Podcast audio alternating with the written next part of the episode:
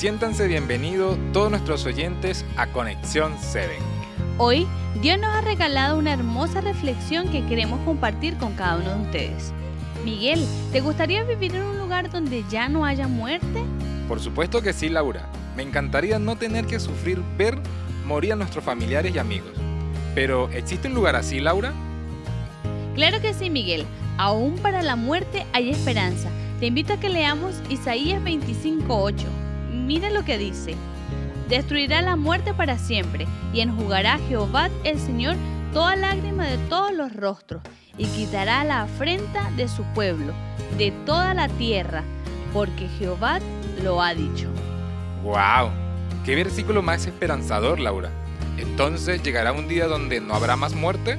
Exactamente como tú lo has dicho, Miguel. Llegará un día donde la muerte no será problema para nuestra vida. ¿Y a partir de cuándo será esto, Laura? Ese día será cuando Cristo venga por segunda vez. Allí, como lo menciona la Biblia en el versículo 9, que está un poco más adelante, que dice, Este es nuestro Dios, lo hemos esperado y Él nos salvará. Oh, ¿verdad que sí?